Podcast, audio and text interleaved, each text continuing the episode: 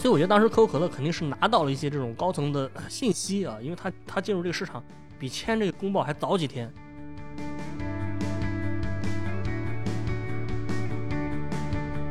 而且这个东西好像跟我们的直觉也有点相悖啊，就是这些东西不就是美国的东西吗？你怎么把它最后通过这标准算成了这个呃国货了呢？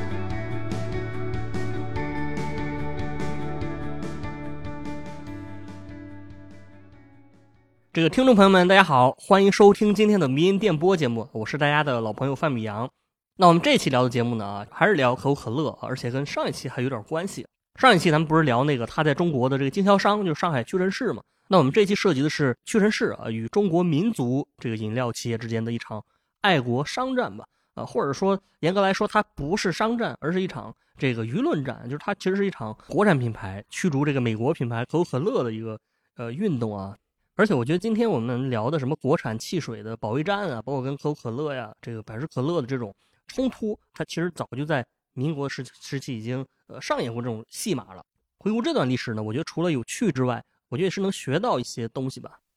那这个事儿呢，要从可口可乐进入中国市场开始说起。咱们上期聊过，可口可乐它是在一九二七年进入的中国市场。那二战之后呢，因为这个美国大兵对吧，特别喜欢喝这个，然后就相当于美国军队啊，把这喝可乐的这个习惯带到了这个世界各地啊，然后它就成了美式生活方式的一种象征。所以二战之后呢，它在上海的销售也非常好。然后在这个屈臣氏的运作之下。咱们说过，这个屈臣氏其实是呃算是加盟了可口可乐，它负责可乐在上海以及整个中国大陆的市场的这个运作。那么到了一九四八年的时候呢，这个上海就成了可口可乐在美国之外啊，美国本土之外的最大的海外的销售市场。当时它的年销量是达到了一百万箱，就成为整个上海滩最受欢迎的这个饮料。那这个剧情咱们现在的人可能听起来觉得有点不真实啊，就是觉得这个可口可乐跟上海滩啊，什么杜月笙是吧，什么许文强之类的。好像是八竿子打不着啊，但这事儿呢确实是真的。那么一个很显然的一个事实就是，如果在一个市场上啊，如果某一个产品它突然之间一家独大，那肯定会挤占同类产品的销量，对吧？那可口可乐当时也是造成了这么在上海市场吧，造成这么一个情况，就是因为它实在太火了，其他的产品很多都呃卖不出去了嘛，就受到影响。一九四七年的时候呢，上海杂志上就有一篇文章呢，叫《可口可乐的秘密》，他就描述了这个事儿。他说，可口可乐不但啤酒、汽水、橘子水对其望尘莫及，连海宁洋行的美女牌冰激凌都不能和它争一日之长短，对吧？就是说，可口可乐一起来，这所有饮料，包括冰激凌，甚至啤酒，都生活在它的这个阴影之下啊！甚至就连上海的老牌郑广和，与其相较之下，也没有了地位。与此同时呢，刚说这个上海运营可口可乐的这个屈臣氏汽水公司啊，也一下子成为这个中国最声名显赫、最有实力的一个汽水公司了，对吧？就是相当于后来居上嘛。所以在这种情况之下呢，国产汽水界当时就是兴起了一场针对可口可乐的这个战争，或者说叫舆论战争啊。而且不光是这个舆论武器，而且还有这个配合这个国家机器，也就是当时的上海的这个参议会以及呃市政府啊，就是国产品牌摩拳擦掌啊，都想把可口可乐赶出上海。这个话题大家一听应该也，我们应该不会觉得太陌生啊。就这种什么支持国货对吧，抵制某货啊，抵制外货的这个活动。啊，我们很熟悉啊，就是无论是我们今天啊，包括民国还是清朝啊，这种运动就一直就有，而且来说这个活动大家一般都上头，对吧？还是特别情绪化，夹杂着很多不理智的行为，而且是它是以特别宏大、特别正义的那个名义进行的。但是咱们今天这个节目呢，咱们就是想抛开这些，这是特别宏大、特别意识形态的这些东西啊，就是咱们从细节来看，可口可乐的这个舆论战它到底是怎么打的？因为当时这个无论屈臣氏还是可口可乐，它不但没有被这些东西所吓到。而且还打赢了这场这个舆论战争，而且我觉得非常有意思的一件事就是这个事儿啊，我现在要讲的是在改革开放之后，也就是三十年之后，可口可乐重新进入中国之后，结果也遭遇了几乎一模一样的一个故事情节。那么这事儿，咱们先从上海市参议会的一个提案开始说起啊，就是一九四八年啊，这个上海市参议会第六次大会，他提出了一个提案，这个提案的内容就是禁止可口可乐的原料进口。之所以有这样的决定呢？其实是跟当时的历史形势有关啊，因为当时美国在二战之后，在二战的时候，美国不是采用那个战时体制嘛，就是它生产了大批量的、非常多的这种各类的工业产品，产的特别特别多啊。然后二战不是突然结束了嘛，所以这些东西也没法处理，所以他就开始向很多国家倾销这些工业产品。当时上海也是进来了特别多这种，就是特别多这种美国货啊，包括什么奶粉啊、肥皂啊、各种生活用品之类的啊。然后因为这些产品它质量还行，然后价格又特别低，就这个你就相当于低价倾销了，是吧？就是直接冲击到了很多国内的国产品牌啊。你想，人家这国产品牌本来发展的好好的，突然面对这种冲击，大家都受到很大的影响。所以很多行业的这个国产品牌，大家都说说你这不是一个正经，不是一个正经的商业竞争啊，你这个有点类似于政治手段了，对吧？不是正常商业市场的竞争，所以大家就觉得说咽不下这口气是吧？就开始这个发起了抵制美国货的这个运动，然后这个运动就开始在各行各业都开始有了，不断发酵。最后呢，汽水行业大家也开始行动，汽水行业就是他们抵制的目标就是可口可乐。最后呢，上海市的参与会就提出了这个这个提案啊，这提案就是禁止它原料进口。然后上海的这些汽水厂商呢，啊，一听这个消息就乐坏了，对吧？就是他们纷纷。开始写这个联名信啊，要求市政府迅速执行这个参议会的这个提案啊，就是赶紧你赶紧禁止，呃，就是所谓的可口可乐的原料就是可乐的糖浆，对吧？咱咱们知道这个糖浆其实是它美从美国运进来，从美国进口的，这个它是有专利的。那么这个上海的汽水厂商他写的这个联名信呢，它内容大概是他反正就是从各个角度来攻击可口可乐。你比如他说，他说美国可口可乐公司携其雄厚资金，对吧？运输可口可乐原料进口，由屈臣氏汽水厂。瓶装大量倾销，以致本国出品的饮料销路大受打击，对吧？汽水厂被迫濒临停工，岌岌可危。然后这个信呢，工业界对吧，又提了一下上海市参议会，他说外货奢侈饮料大量倾销，摧残固有工业，有悖厉行节约之旨，对吧？就是跟勤俭节约的这个倡议是是背离的。应请市政府转函主管官署，尽快限制进口啊，以节外汇，对吧？就是省外汇嘛，然后维持国本。然后说，我们这些品牌饱受可口可乐的这个倾销的打击，深感威胁。我们应当尤其拥护参议会的主张，促求贯彻。说白了就是有点像啊，说说发表我们的心声，对吧？就是请这个市政府赶紧执行这个参议会的这个，赶紧禁止它啊。然后你这个就是很危险了。如果说从政府国家的层面来给你把这个东西给禁止了，那你的生意还做不做？所以屈臣氏当时也是感到非常紧张啊。但是他们还是做了一个回回应吧，公开回应。而且这回应也是发在了这个呃，当时这个大公报上媒体上，然后双方进行了各种 battle 啊。那我觉得这个屈臣氏的回击呢，他也是从好几个层面说的吧。我觉得他这个回击就整个舆论战就特别有意思，就是他几个关注点，首先就是屈臣氏这个公司本身到底是华商还是外商的问题，以及这可口可乐到底算不算外货，到底算是美国货还是中国货，这个应该怎么去鉴定？这个在当时他们是进行了一些。非常精彩的这个这这个辩论啊，就是下面我可以跟大家呃聊一聊。那首先第一点就是说，屈臣氏到底算是中国还是外国的？这一点屈臣氏他自己就是指出了，他说我们是华商而不是洋商啊。然后屈臣氏公司的机器之类的固定资产也都是中国人投资的，而且是中国人经营的。那么这个大家听起来可能会有点奇怪啊，因为咱们上期讲过说屈臣氏是一个英国人开的企业啊，他怎么就成了一个华商了呢？啊，这个屈臣氏是不是说谎呢？其实不是，因为从性质上来讲。这个上海屈臣氏确实是中国的企业，它跟香港的那个屈臣氏母公司它是相对独立的。本来香港那个肯定是英国商人注册的企业，然后我上期说过，他们那个一直是在做汽水，对吧？这个汽水业务做的呃非常好。那到了一九一六年的时候呢，啊，这个屈臣氏就香港屈臣氏，它已经做了几十年的汽水了。但是这个上海屈臣氏跟英国这屈臣氏还不太一样，就是一九一六年的时候呢，啊，就是包括郭唯一，就是名字郭唯一啊，包括郭唯一在内的四名广东的商人。他们自己集资，然后向屈臣氏的总部购买机器设备啊，还有这个商标使用权啊，然后在一九二四年的时候呢，他们就正式在上海成立了屈臣氏汽水有限公司。这是上海屈臣氏，就是它跟那个母公司还不太一样。然后到了一九二九年的时候呢，这个上海屈臣氏就跟美国这个可口可乐签约嘛，成为中国大陆地区的这个生产商，也就是所谓的可可乐瓶装商。那么这个瓶装商这个概念，我上期也聊，就是它其实不是指的是。呃，好像生产瓶子的，对吧？好像给老干妈生产那个玻璃瓶子的，不是，其实它就是生产的生产商、生产工厂。那当然，这个时候呢，它还没有变成市场上的大佬，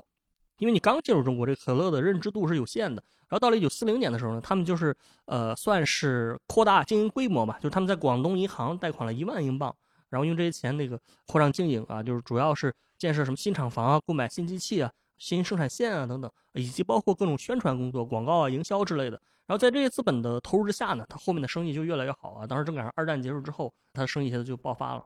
啊，那这是屈臣氏公司本身的一个情况啊。我们先我们后面的分析啊。那么从可口可乐这个产品的角度来讲呢，这个也是有意思，就是可口可乐，你说可口可乐不就是美国的东西吗？它而且它有些设备不是也是从美国进口的吗？但是屈臣氏当时给出的说法是，你说的这没错，就是它的原料以及部分设备确实都不是国产的，但实际上呢，一个事实就是，几乎当时所有的汽水的品牌的这个这这个原原料吧和设备吧，都不是完全国产的，也就是全部啊，几乎全部都是靠进口啊，因为饮料在当时来说还是一个比较新的行业啊，大家都靠进口。你比如说上海有当时有个叫做卫生汽水厂啊，还有个叫天河汽水厂，他们的水处理机就是从英国进口的，然后什么美华汽水厂，还有什么叫四维仙菊水厂。啊，他们的过滤设备是来源于日本，这是机器啊。其他的原料，比如当时大家用的那个什么糖精啊，对吧？小苏打啊，什么柠檬酸，乱七八糟的，都是有相当大的一部分是依靠进口的。所以这个就有点 矛盾了，是吧？你说可口可乐确实就是它是中外混杂的，然后，然后它的产品呢也是中外混杂，但是又其他抵制可乐的这些公司，它自己就是也是中外混杂的，你就没法说了。你说你抵制，你说它原料进口，那你自己原料也是进口的。啊，所以这个东西到底是呃洋货还是国货呢？就是这个，首先当时人也是感觉很难判定。当然，这个东西我刚才说，我们今天也还是有争论啊。你像我们今天这个抵制日货啊，抵制美货，大家观点就比较简单，就是只要是国外品牌啊，一定就是就是洋货，对吧？你砸日本车啊，包括什么砸 iPhone 从从五楼从五十楼的话就扔下去什么的，都是这个思路啊。因为苹果公司是美国公司，所以你这个 iPhone 就是一个美国货啊，就把你给砸了，对吧？砸。那么反对意见的人呢，就是他，他可能会说，他说我们现在是一个全球化的时代，对吧？根本就没有什么日货呀、美美货还是国货的区别啊。iPhone 里面它可能有全国各地的配件啊。以前有本书不是写嘛，叫一个 iPhone 的全球之旅，它里面写的很详细啊。你比如说这这个呃某个组件啊，芯片组件是哪儿来的呀？摄像头模组是哪儿来的？还有一些啊什么各个电路的不同的这个部分是哪儿来的？其实是什么日本、韩国、美国、中国都有啊。这是一个错综复杂的一个体系，而且你像 iPhone。它也确实为中国提供了很多就业岗位啊，最典型，比如咱们说富士康，你像这个郑州富士康，它的一举一动其实也是牵动了这个舆论啊，牵动政府层面，都都是很关心的。更别说这个 iPhone 的这个软件层面，它的应用商店啊，就是很多国内的软件开发者也是靠着 iPhone 这个生态系统吃饭嘛。呃，所以从这个角度来讲呢，你抵制 iPhone 啊，你确实你在抵制美货，所谓美货的过程当中，也伤害到了中国人的利益。所以，到底什么算是国货？到底什么算是美货？什么算是日货？就这个东西，我觉得有点错综复杂。但是非常有意思一点啊，而且当时屈臣氏也是让屈臣氏喜笑颜开的一个一一点，就是当时民国政府他是制定过一个关于国货的官方标准啊。这个东西大家听起来是有点奇葩的，就是国家专门制定了一个标准，告诉你什么是国货，就大家都可以参考。你你不是老老老老这个呃支持国货吗？对吧？这什么是国货，我们都有依据。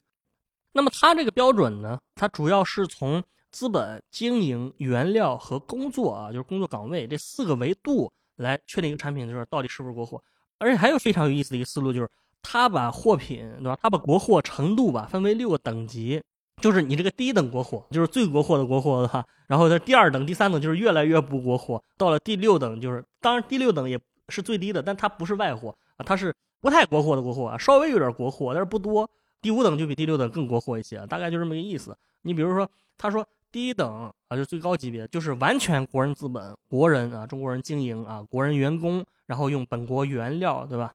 然后第二等就是国人资本、国人经营、国人工作，但大部分是本国原料，就有一小部分是国外的。其实你能听出来，这个第二等比第一等就是含外国成分要稍微高一些，对吧？有些原料是国外的。然后以此类推吧，就到了第六等，他就说。国人经营和国人工作，但是他借用了外款啊，一大部分使用的是外国原料啊，也就是说第六等只有经营者是中国人，但是他其他的几个好像都包含有点外国的东西啊啊，但是以上这几个都是都算是国货啊，都是国货。当然除了规定国货呢，当然他们还规定了什么是外国货，就是纯外国货啊，就它指的是上面这这这个什么资本啊、经营这几个四个要素都是来自于国外啊，就是外国资本、外国经营、外国员工，还有外国原料，这个算是算是这个纯洋货。所以你想屈臣氏的情况就很有意思，就是他自己对照的这个标准，非常惊喜的发现自己不但不是外货，而且还是第二等的国货，就是非常 top 级别的、非常高级别的国货因为它有三个条件是符合这个标准的，因为国人资本这个没错，广东商人嘛，啊是去广东银行贷的款；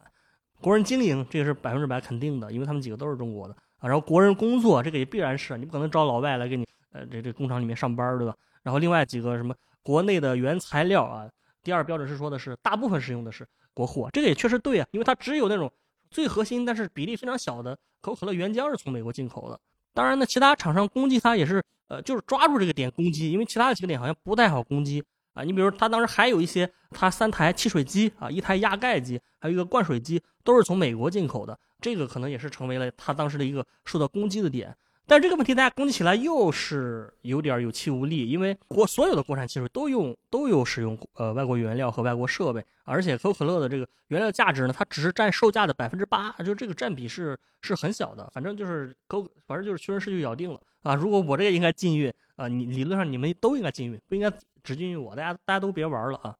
所以这个让这些呃这个这个国产厂商就有点苦恼啊，而且这个东西好像跟我们的直觉也有点相悖啊，就是。这些东西不就是美国的东西吗？你怎么把它最后通过这标准算成了这个呃国货了呢？我觉得如果说可口可乐一定是国货，也是其实有点牵强的。最有价值的其实是从商业的角度来理解这个事儿。实际上还有一个角度，我觉得就是更能体现出这种世界经济的错综复杂程度吧。这个就是从它的商业模式来看啊，从商业模式来看。那我们下面要聊的这个概念啊，就是叫做特许经营，特许经营。就这个经营模式，也正是当时屈臣氏这个这这这个加盟可口可乐使用的这个模式。这也是为什么他非常有底气说自己不是一个美国公司。这个所谓特许经营，它的英语是 franchise 啊，franchise。我自己对这个概念是非常深刻的，因为以前我准备托福的时候，好像有一篇听力就是讲这个啊 franchise。那这个所谓的特许经营，听起来你可能觉得有点陌生。我我先读一下它的概念吧，读完你就明白是怎么回事了。它。指的是啊，特许人将自己的商标、商号、产品、专利、技术秘密、配方或者是经营管理模式等无形资产，以特许经营合同的形式授予这个特许人，也就受许人使用，按照特许人统一的经营模式从事经营活动，并向被特许人啊，并向这个受许人收取费用的这么一种经营模式啊。这概念听起来有点书面啊，但实际上我们对这个东西应该。非常不陌生，就是因为特许经营，它其实构成了现在我们商业世界的，好像我不能说大部分吧，但是但是非常多的东西就是不就是这种模式嘛？你比如，首先就是肯肯德基的话，呃，肯德基、麦当劳，然后比如咱们平时去商场里面啊吃饭啊，对吧？这很多商场的餐饮的这个，呃，都是啊，什么住酒店对吧？酒店很多也都是特许经营，然后什么奶茶是吧？什么喜茶呀，什么一点点啊，包括这个什么健身房啊，包括很多便利店，七幺幺、全家。啊，这些很多基本上都是特许经营的啊。广义上来讲，它就是咱们说的连锁加盟嘛。啊，当然，它这个形式呢，它如果细分的话，你可以分成很多的分类啊，就从不同标准来。但实际上，我们从这个加盟的这个宽松程度上来讲，它可以分为两类啊。一个就是授权范围非常广，或者说它是包含了整个授权方的整个经营模式啊，就非常细致啊。你比如咱们很熟悉的这个呃塔可贝尔啊，塔可中对吧？那么它就属于授权的比较细的这种，对吧？它是从呃总从品牌啊、商标啊到市场营销啊，包括室内装修风格，它给这加盟商规定了特别多细节方面的东西，对吧？涉及到各方各面。那另外一种模式跟这个相对的，就是它的整个授权是相对比较宽松的啊，就是可能就是仅仅授权了商标和一些关键的原材料，然后加盟方它发挥的空间特别大啊。你像刚才说可口可乐，它跟屈臣氏就是用的这种这种模式啊。当时可口可乐就是把这个自己本身品牌以及呃原浆对吧，授权给屈臣氏使用啊，但是其他方面的很多工作都是屈臣氏自主完成的。你比如当时很多广告啊啊营销的工作就是他自己设计的嘛，他可发挥的空间是特别大的。我上期说他那个广告词不是说叫请喝可口可乐，然后下一行屈臣氏汽水啊，如果不是他自主权高的话，他其实不一定会让你把这个屈臣氏汽水这几个字给打在上面。而且这里我要说的是，可口可乐它其实世界上最早使用特许经营的这个企业之一。他不用你总部出那么多资金，你说你你现在开一千家店，你没有这么多钱。但是如果是别人带着自己的钱来加盟你的品牌，对吧？你资金问题解决了，而且扩展速度会特别快，而且很容易扩展到更广阔呀、更更更下沉的地区。所以面对这个人类这个经商的基本模式吧，如果你用这种非常简单粗暴的问题，就是说这个公司这个产品到底是中国还是外国的，你其实就很难得出结论了啊，因为它不是一个非黑即白的这种这这种二级的观念啊。因为特许方和被特许方，它并不是上下级关系，好像中国这个你加盟这麦当劳，它就是美国麦当劳的下属的公司，它不是这个关系，它其实是两个完全不同的独立公司之间的这个契约关系啊，他们之间没有任何的从属关系啊，就是从法律上来讲没有从属关系。虽然管理的话，你可以你必须得按照总部的要求，尤其是像可口可乐的话，它的本土化程度非常高，屈臣氏它的资本管理和员工都完全来自于中国，它本身就是一个独立的民族企业。啊，所以你很难说这个东西就是呃洋货啊。当然呢，确实是当时还针对其他的就国产的这些呃这这个角其他角度的攻击吧，进行了这个回复啊。你比如那个昌邑信里说，他说可口可乐是奢侈品饮料啊，什么浪费外汇之类的啊，确实是说您这个说法没有道理，对吧？因为这个饮料是世界公认的非常普通的大众饮品啊，根本谈不上有什么奢侈的地方啊，根本就不奢侈。而你想，如果它真是奢侈品，那怎么可能卖的比这个呃什么啤酒啊，比比这个本地的这个饮料还多呢？而且确实是说，看似向美国买原料好像是赔了钱，但实际上他给国家缴了特别特别的多的税啊，就反而是赚钱了啊。所以说我们这个东西，你说的这个什么浪费啊、奢侈啊，也根本就不存在的。所以通过以上回复呢，啊，就是舆论战嘛，就是来来回回呢，大家就是逐渐把这个问题给明晰化了。然后后来呢？我觉得特别有意思的一点就是，后来可口可乐公司啊，美国官方也给了一个回复啊。我觉得这个回复水平非常高，而且是我觉得它是一篇非常非常优秀的这个公关文章。咱们这个可以来看一下，美国总部面对对吧？中国上海的内部发生了这么一种包括爱国情绪和民族主义情绪的这么一个呃舆论战争，他是怎么看的啊？可口可乐他是这么说的啊，他对于上海参议会提出禁止这个原料进口的这个提案。我们认为啊，这可口可乐认为这是中国商人利用政治而不是商业手段来消除可口可乐的竞争。哈，首先开门见山，把这行为骂了一顿啊，说你这个是政治手段，这根本就不是商业。然后他就开始讲道理了。他说，中国所有的瓶装饮料，诸如沙士水、柠檬饮料、樱桃汽水，还有可口可乐原浆，都是从外国进口。如果可口可乐应该进，那中国所有使用进口原料的汽水都应该进。那这个角度，其实刚才屈臣氏也说过了，但是我觉得可口可乐它又上升到了一个高度。他说：“我们提醒这个政府，禁运可口可乐将会严重影响中国本土工业啊，因为除了可口可乐原浆是进口的，屈臣氏的各种其他的生产要素都是中国本土的。这种很小一部分的进口，就能大大的促进本土经济的发展，就能创造很多就业。”他就认为这个事儿无疑是非常好的，对吧？意思就是通过一点儿这个东西的进口，能盘活整个产业链条啊，这对中国来说是很划算的。然后说完这个呢，就可口可乐又上升到了一个高度。他说，如果禁运的话，可能会影响整个中外的经贸关系啊，因为可口可乐并不是唯一一个含有进口成分的商品。当时包括中国的汽车啊，大到汽车，小到什么电灯泡、火柴什么的，整个现代工业都有很大一部分是国外进口。对吧？为什么火柴叫洋火呢？啊，洋火是什么意思呢？就是洋人的 火，洋人火嘛，就是很多是国外进口的。啊，如果你说可口可乐要禁，那理论上所有带进口成分的本土制造业都要禁啊，因为理由是一样的。你说这个进口就是阻止，那那那你进口的这些东西，汽车什么都阻止了中国民族工业的发展。他这个说的也是很犀利啊。然后可口可乐说，他说如果按照这个思路，中国将会闭关锁国，拒绝任何对外贸易。回归手推车的时代啊，手推车的时代。所以这个，呃，我觉得可口可乐还是挺敢说的，就是他没，他当时也没怕得罪人啊。其实你想想，他说的是挺有道理的，而且很有力量感吧。尽管中国今天的工业发展水平要比民国的时候要发达很多，但是这个道理其实不会过时。就是世界经济本身，它确实就是一个全球化的一种一一种概念啊。你很难说我脱离这个体系，然后我把所有的元素啊、所有的装备。都在一个国家内，就是说搞全，对吧？关起门来独立发展，我觉得这个事儿很难，而且这事儿不是中国不强大的原因，啊？它不是中国办不到，你整个欧洲或者整个美国或者任何其他国家你都办不到，因为这个东西本身就是跟经济的规律 相违背的嘛。大家都处于同一个经济体系，而且这个问题我觉得也不是一个非常现代才会出现的问题啊。咱们讲那个。安踏与阿拉伯帝国那期的时候说了，这个东西在古代也有，对吧？当时咱们讲那个宋朝与元朝那时候环印度洋的海洋贸易啊，它的参与者也都是全球性的。这个贸易圈子，即使从我们今天的人角度来讲，它也是非常大的。比如中国说广州、泉州，那天讲这个福建晋江丁氏球鞋家族，什么特步啊、安踏啊、什么三六一，都是这这这个这个这个圈子的，他们的祖先啊。然后往东还包括了韩国和日本，对吧？往西什么东南亚。啊，整个印度半岛、阿拉伯半岛，甚至到了非洲东部，对吧？就整个环印度洋这个圈子，它的海洋贸易都是非常发达的。它每个参与者都是其中的一部分啊。咱们老说什么“一带一路”，对吧？海上丝绸之路，其实就是呃我们中国对这个贸易体系的一个一个观观察的一个视角吧，啊，或者参与的一个视角。所以说，如果你想完全不理这个东西，完全这个自己关起门来闭门造车，这几乎就是不可能的啊。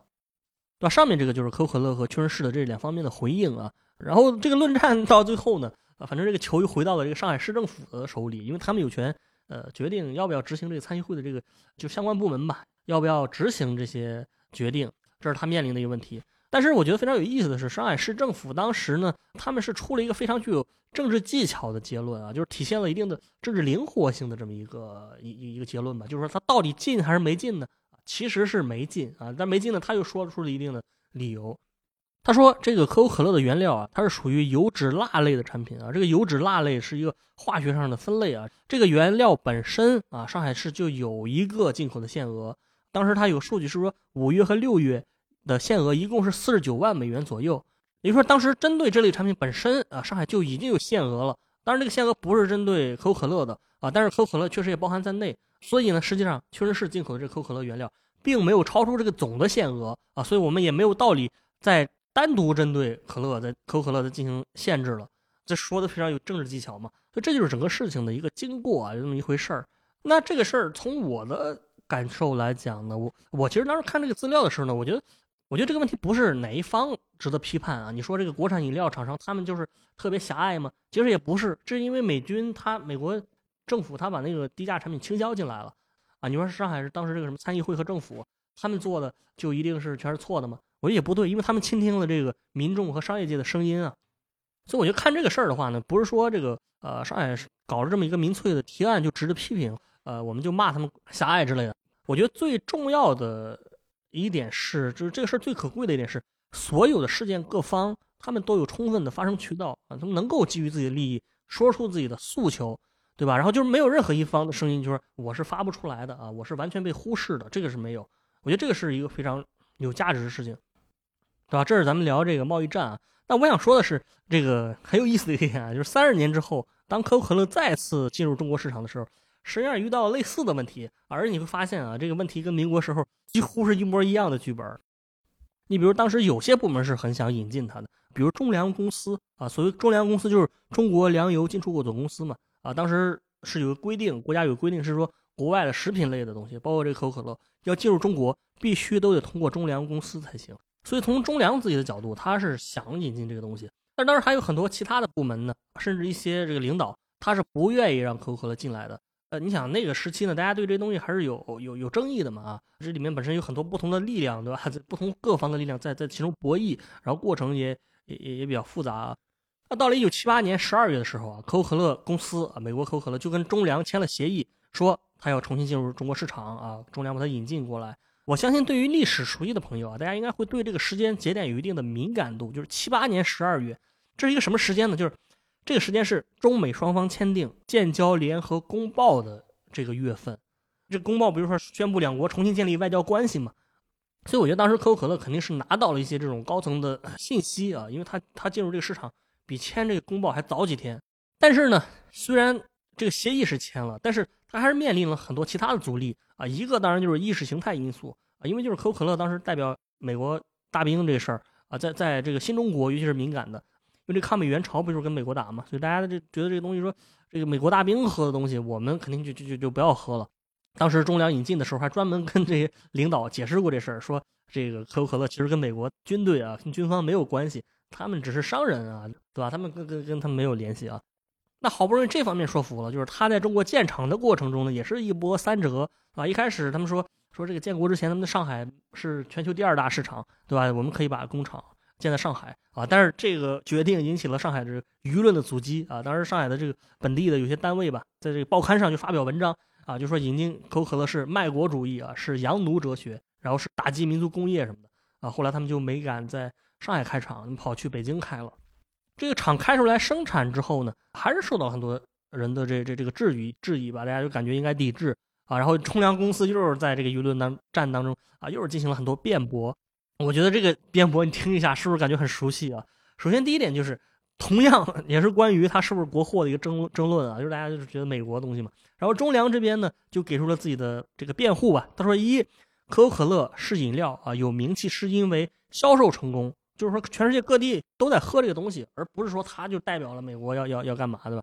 第二呢，可口可乐在配方当中使用了中国的桂油啊，这桂油应该就是桂皮制成的油啊，它是一种化学成分。所以实际上呢，这个也不能算是纯美国货的，也是有我们中国的东西。另外，如果按照比例来算的话，是吧？北京生产的这个可口可乐，有百分之九十六的原材料都是国产的，就是绝大多数都是国产的啊。这可口可乐的浓缩液其实只占到了这个成本的百分之四啊。那除了这个浓缩液呢，就剩下的绝大多数都是国产的呃东西，对吧？所以说你这个情况，你很难说这个东西就就一定全是美国货，也不是纯的呀。另外呢，有一个 大家听起来可能更熟悉的一个批评，当时有个媒体，咱们就不说哪个媒体了，就是他当时有个题目啊，发表了一篇文章吧，题目叫做“可口未必可乐”啊，可口未必可乐。这文章是说，当前正是国家缺少外汇的时刻，引进可口可乐会浪费大量的外汇资源。啊，你想这说法是不是感觉这个历史重现了啊？然后中粮公司这边就回应说，他说可口可乐不光没有花国家一分钱外汇，而且通过饭店和旅游，呃，因为很多外国人来旅游嘛，还为国家赚回来大量的外汇啊。所以你这个说法是是是是不成立的。而且不光是外汇，就是说卖可口可乐本身也能获得很可观的利润。他们当时给出一数据是说，每年向美国买浓缩汁，我们确实花了三十万美元，好像是外汇外流了，但是。卖可口可乐的利润是这个成本的两到三倍，对吧？就相应的就给国家缴很多税嘛，这是这个很熟悉，对吧？刚才民国那时候也是差不多的说法。但是这一类的说法呢，我觉得我像我的话，我觉得我从小就听到过很多这一类的说法。你比如以前大家这个批评央视春晚啊，就说这个，当然咱不评价春晚的好坏啊，就我自己也不是很很爱看现在。但是他是说这个办春晚浪费了钱财，劳民伤财啊。但是我觉得这个角度是不太有道理的，因为。春晚它肯定是赚钱的，你像这么一个全国性的一个一个一个节目，它做广告啊，它各种这个这个商业合作，它能赚的钱，那远远比这个，比如他投入五千万，他可能赚了两个亿，对吧？那远远比那个这个投入的要高啊。包括设计界有一位前辈，他不是说说这个阿玛尼，对吧？阿玛尼在清华大学办展，什么浪费了八百万八百万块钱啊，没过一会儿就全拆了。但实际上还是说，人家阿玛尼和清华可能。通过办这个活动都挣了钱，他肯定计算过他的收益率的，对吧？就是他的收益肯定是要大于他的支出的，否则他也如果是亏亏本的买卖啊，他可能也自己也不会做。那么当然啊，另外一点，我觉得跟民国的时候那个说法也很像，就是说当时中国啊，这个是改革开放之后啊，说中国当时尚未掌握饮料灌装和瓶装技术啊，引进这套设备呢，有助于我们的技术，就是我有助于我们自己的技术进步。总之呢，就是经过一系列的这个相关争论吧，啊，随着改革开放的步伐的扩大，对吧？这个可口可乐还是成功的进入到了中国市场。后来他们发展，我们也知道，对吧？我这个节目本身就是喝着喝了好好多瓶，对吧？好多瓶零度构思出来的啊。当然呢，实际上我觉得关于这个外货和国货的这种争论和斗争呢，本身也是一直存在的，而且也将会一直存在下去。你比如说这个可口可乐，呃，和百事可乐九十年代的时候，他当时不是想跟国内的几个大的汽水厂商合作嘛？啊，跟这个北冰洋啊、天津山海关啊，还有这个沈阳八王寺等等啊。但是后来出现了所谓的水淹七军的说法，国产厂商本来想着能够通过合作能够提升啊他自己的品牌，但是最终这个结果就是这些厂子最后成了这个可口可乐的代工厂啊，成了百百事可乐的代工厂，品牌本身反而被雪藏了，对吧？但是这个这个事儿大家回忆起来，感觉好像吃了亏一样。啊，另外就是说，可口可乐二零零八年，比如他想收购这个汇源果汁，那，汇源果汁也算是一个国民品牌，但是这个事儿最后被被被应该是被商务部对吧否决了。我觉得这个事儿本身也是有一种这种呃国货还是洋货这种啊民族主义的命题啊有的。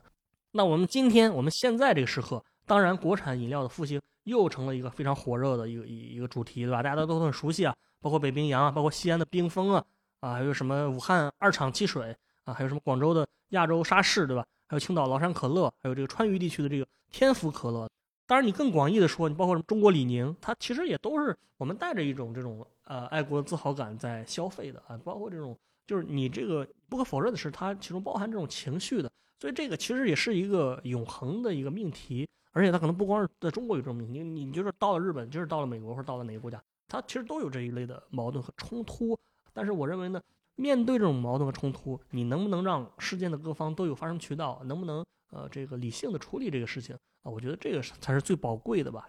也只有这样，你才能真正的就是平衡好这个所谓的国产和所谓的呃外货的这么一个呃矛盾啊，这么一个矛盾啊。因为有时候你过于封闭，你并不能让自己强大，你反而会让自己衰落啊。有时候你可能以开放的心胸，你也不一定啊会就直接被别人打击到，你可能会通过这种鲶鱼效应啊，通过这个。国际竞争，让你自己也会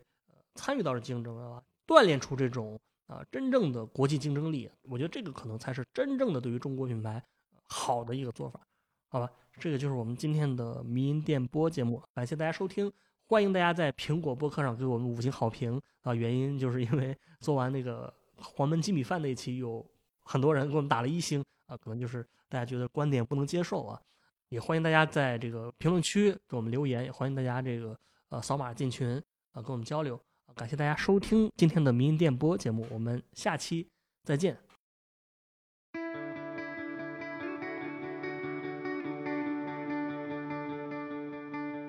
今天的迷音电波节目就到这里，感谢大家收听。我们的背景音乐是来自于青岛的乐队阁楼演奏班。那也欢迎各位朋友们在小宇宙、喜马拉雅、网易云音乐等不同的平台上关注我们的节目，关注迷音电波。再次感谢大家，我们下期见。